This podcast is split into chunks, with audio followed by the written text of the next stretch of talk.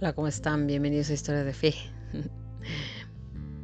Hoy les tengo una historia pues muy bonita sobre un matrimonio, sobre el amor de una mujer hacia su esposo, un verdadero amor, no como lo que vemos ahora, no. Mucha gente que se casa y dura un año, al año ya se separaron, ese no era verdadero amor. Esta historia que les voy a relatar, esta sí habla de un verdadero amor. ok, vamos a verla. Este, esta historia es de El niño escondido de Merugori, eh, de Sor Manuel Bailar. Y la historia se llama El amor de Julia. Queridos hijos, hoy os invito a que comprendáis que sin amor no podéis entender que Dios debe estar en primer lugar en vuestras vidas. Por eso, hijitos, os invito a todos a amar, no con amor humano, sino con el amor de Dios. Así vuestras vidas serán más hermosas y no interesadas. Comprenderéis que Dios se da por amor, del modo más simple. Mensaje del 25 de septiembre de 1997. De la Virgen, ¿no? de Medjugorje. El pueblecito de Sant André, en la periferia de Marsella, sobresale majestuosamente entre las colinas perfumadas y salvajes que constituyen el encanto de la Provenza. La familia Porta vive allí, al ritmo de la naturaleza. Con sus 14 años, a la pequeña Julia le gusta jugar a la rayuela en la plaza del pueblo. Y a nadie se le escapa con, su, nadie se le escapa su gran belleza. Sus largos cabellos negros bailan y ondulan al compás de sus saltitos rápidos y vivos sobre los cuadrados, cuidadosamente dibujados con tiza. Gastón, de 17 años, no puede dejar de mirarla detenidamente. Qué hermosa es. Cuánta gracia tiene. Cómo quisiera ser su amigo. Decide acercarse, le ofrece unos caramelos y murmura las primeras secuencias de lo que se convertirá en una maravillosa historia de amor. No tardan en prometerse el uno al otro. En esta Francia de antes de la Primera Guerra Mundial, los adolescentes tienen tiempo para conquistar dulcemente sus corazones, al ritmo lento y profundo de la naturaleza humana. En aquella época, la angustia de ser tomado y descartado, aún antes de descubrir la identidad del otro, no tenía cabida. Julia ha cautivado el corazón de Gastón, pero con sus 14 y 17 años son muy jóvenes y deben adquirir un poco más de madurez y someter este sentimiento a la prueba del tiempo. A petición de sus padres, Julia espera la mayoría de edad, en aquel entonces a los 21 años, antes de pronunciar el sí ante el juez y ante Dios. Sí que hará de ella la esposa de Gastón.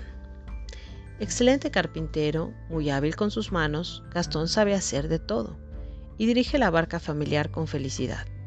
Por las tardes le gusta tocar el acordeón y alegrar a la familia y a los amigos reunidos delante de la casa. Los niños son traídos al mundo en esta simple y sana atmósfera de un hogar donde reina el amor. Los jóvenes esposos beben la vida así como les viene. ¿Quién podría entonces adivinar el nubarrón que se perfila inexorablemente en un rincón de su cielo azul? Estalla la guerra en 1914. El ejército recluta a los jóvenes de los alrededores, que se desplazan a miles hacia el norte por el valle del Ródano para enfrentarse al enemigo en las fronteras franco-alemanas. Gastón figura entre los convocados, pero no responde. ¿Cómo dejar a su mujer y a sus dos hijos? Un hogar tejido con lazos tan tiernos. La guerra no perdona. Un día vienen a buscarlo por la fuerza y le colocan esposas en las muñecas. Lo consideran desertor. Los niños gritan, Julia en llanto, queriendo oponerse, recibe un puntapié tan violento que cae aplastada contra la pared. Luego, sin una palabra, como una ráfaga de viento, parten todos. En un abrir y cerrar de ojos, la felicidad de Julia se ha quebrado y nunca más será igual. En el corazón de este alegre hogar se instala un vacío, una ausencia lacerante. Julia se pone de pie ante los dos niñitos aterrados. La cabeza le da vueltas, pero es sobre todo su corazón el que siente vértigos. ¿Será una pesadilla? se pregunta. Voy a despertarme con un beso de Gastón para retomar nuestra vida juntos. El reloj del salón, como si nada hubiera pasado, toca las horas que se han convertido en agonía. Gastón no vuelve. No existe subsidios familiares y Julia va a tener que trabajar. Consigue un puesto en casa de una familia burguesa que le confía los trabajos más humillantes. Esa familia la maltrata, la desprecia, intenta abusar de ella y tiene que hacer de tripas corazón para perseverar. No tiene alternativa. Gastón no llama, no escribe. Solo se sabe que está allá en las trincheras, en Lorena. Julia se convierte en centinela. Con todas las antenas conectadas, quiere captar la más mínima información proveniente del frente, las trincheras. Desgraciadamente el panorama es más que negro. Los hombres caen a cientos, la situación está bloqueada, el abastecimiento es deficiente y muchos de nuestros soldados deben permanecer noche y día en sórdidos agujeros. En el norte de Francia el frío es muy intenso. Cada mala noticia se clava como un cuchillo en el corazón de Julia, pero en el seno mismo de la tragedia, su comunión con Gastón se hace más real que nunca. No pudiendo hacer estrictamente nada para ayudarlo, materialmente, imposibilitada de tan siquiera gritarle su amor para animarlo, ella va a imaginar en su simplicidad un medio para llegar hasta él, más allá de las palabras, superando los límites terrestres. Cuán ingenioso es el amor. Una noche de invierno, cuando el mistral castiga los vidrios y hace vibrar la humilde puerta de madera, Julia se acuesta sobre las baldosas heladas de su habitación. Sí, de ahora en adelante dormirá allí, al pie de su blanda cama, hasta el regreso de Gastón él se congela bajo la nieve en las trincheras. Ella va a congelarse con él, por él. Tiembla por noches enteras. Le falta todo. Tiene hambre. También ella se privará. Con él, por él. Un solo cuerpo, un solo corazón. Las maniobras nocturnas de Julia no permanecen mucho tiempo desapercibidas por los dos pequeños, pero mamá cuestionan desestabilizados ante aquel comportamiento extraño. Julia no es de aquellas que abundan en palabras. Con humilde pudor tranquiliza el ánimo de sus hijos, con dos o tres palabras. Los niños son demasiado pequeños para no comprender. Los niños son místicos, sin quererlo, y captan enseguida la carga de amor de ese sacrificio, y deciden espontáneamente imitar a su madre. Para estar como papá, se explican mutuamente antes de acostarse en el piso. Las baldosas de piedra se han convertido en un altar donde cada noche se celebra una nueva misa de amor, un altar donde se eleva una ofrenda, que se ignora a sí misma, pues cuando se ama no hay sacrificio.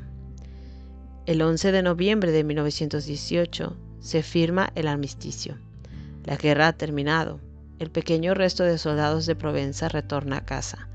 Pero es un armisticio de sangre. En San André, llantos y gemidos resuenan en todas las casitas enlutadas. El hijo, el padre, el hermano no han regresado, reportados desaparecidos, explica el mensajero. Una de esas tardes de noviembre, Julia llorando, abre el gran ropero de su habitación. Sus manos le tiemblan de emoción. Tiene que encontrar el gran mantel de fino lino bordado y el hermoso cubrecama que su abuela le ha tejido para su casamiento. Los va a planchar cuidadosamente, pues aquella velada no será como los demás. Gastón ha regresado. Raro sobreviviente de su sección, Gastón ha vuelto a casa. Allí está jugando afuera con los niños. La larga misa de Julia ha dado sus frutos. Su humilde ofrenda cotidiana ha sido escuchada desde lo alto. Dios ha protegido su amor. Ejemplazo, ¿no? Ejemplazo de amor, la verdad. Ella sí sabe amar. Yo creo que ese es el problema, ¿no? De muchos matrimonios ahora. No, sabemos qué es amar. No conocemos el verdadero amor, ¿no? Por eso es tan importante estar cerca de Jesús, porque a través de la fe, a través del trato con Jesús, vamos entendiendo qué es el verdadero amor.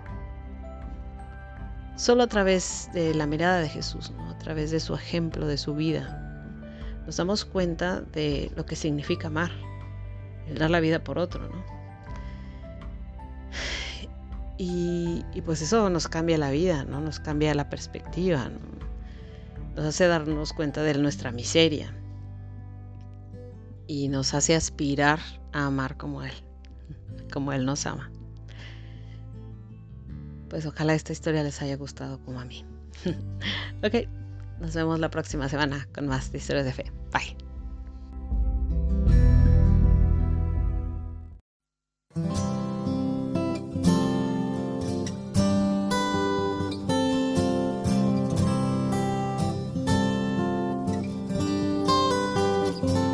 En la pobreza o la riqueza te amaré. En la salud o la enfermedad yo te amaré tristeza o la alegría, la tormenta o en la paz, ante todo y sobre todo te amaré. Tú me amarás, yo te amaré, alianza eterna entre tú y yo. Tú me amarás, yo te amaré, hasta que la muerte una más.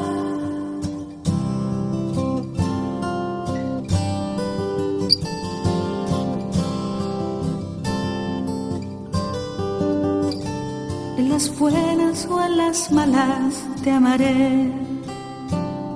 En el pecado o en la gracia te amaré. En la noche o en el día, en la fuerza o la debilidad, ante todo y sobre todo te amaré. Tú me amarás, yo te amaré, alianza eterna entre tú y yo. Tú me amarás, yo te amaré, hasta que la muerte